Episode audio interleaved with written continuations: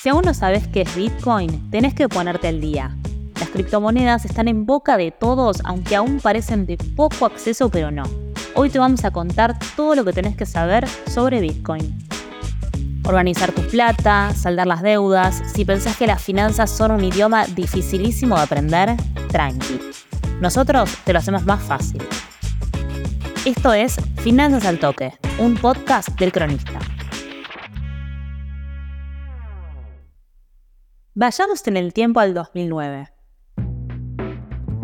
Después de la tremenda crisis global financiera de 2008 que surgió en Estados Unidos, Bitcoin fue presentado por primera vez como un software de código abierto por un programador anónimo o un grupo de programadores bajo el alias de Satoshi Nakamoto. ¿Quiénes son? ¿Quiénes son? La crisis económica que estaba atravesando el sector financiero por la burbuja inmobiliaria y la decisión que tomaron los gobiernos de imprimir dinero inorgánico para rescatar a los bancos fue una de las principales motivaciones de Satoshi para crear la moneda. Se presume que la figura de Satoshi Nakamoto posee alrededor de un millón de bitcoins, lo que representa cerca del 5% de la emisión global que existe. Para mucha gente, la principal ventaja de Bitcoin es su independencia de gobiernos, bancos y corporaciones mundiales. Ninguna autoridad puede interferir en las transacciones de Bitcoin, imponer tarifas de transacción o quitarle el dinero a la gente. Pero ¿cómo funciona Bitcoin? Bitcoin es la primera criptomoneda descentralizada, o sea, un tipo de dinero digital actualmente usado por más de 25 millones de usuarios en todo el mundo. Sirve para transferir y resguardar valor, para hacer compras y pagos y hasta para ahorrar.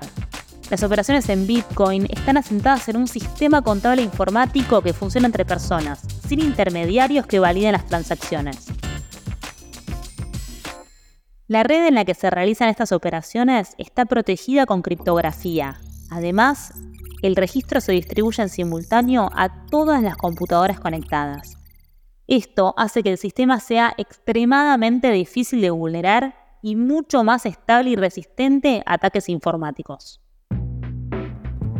A diferencia del dinero tradicional, los bitcoins no se imprimen, sino que se generan a través de la minería. Así se llama la utilización de computadoras especiales dedicadas a procesar los cálculos necesarios para validar las transacciones. Ahora, te contamos cuáles son sus ventajas.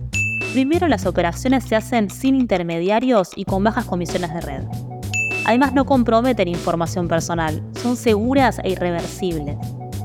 No hay días, horarios ni sitios. Bitcoin funciona todo el tiempo y en todos lados. También, por la ingeniería de la red, las cuentas en Bitcoin no pueden ser congeladas, del mismo modo que los pagos no pueden ser bloqueados ni cancelados. Es un tipo de dinero digital con el que no puedes contraer deuda, y por último, y no menos importante, su valor no depende de la inflación de un país ni de decisiones empresariales.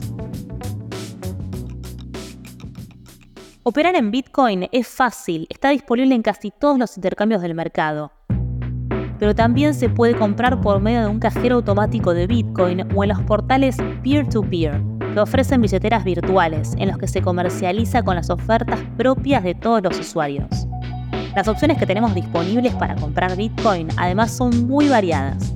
Puedes pagar en efectivo, transferencia bancaria, tarjeta de crédito, saldo en plataformas de pago online como PayPal o Mercado Pago y muchas otras opciones.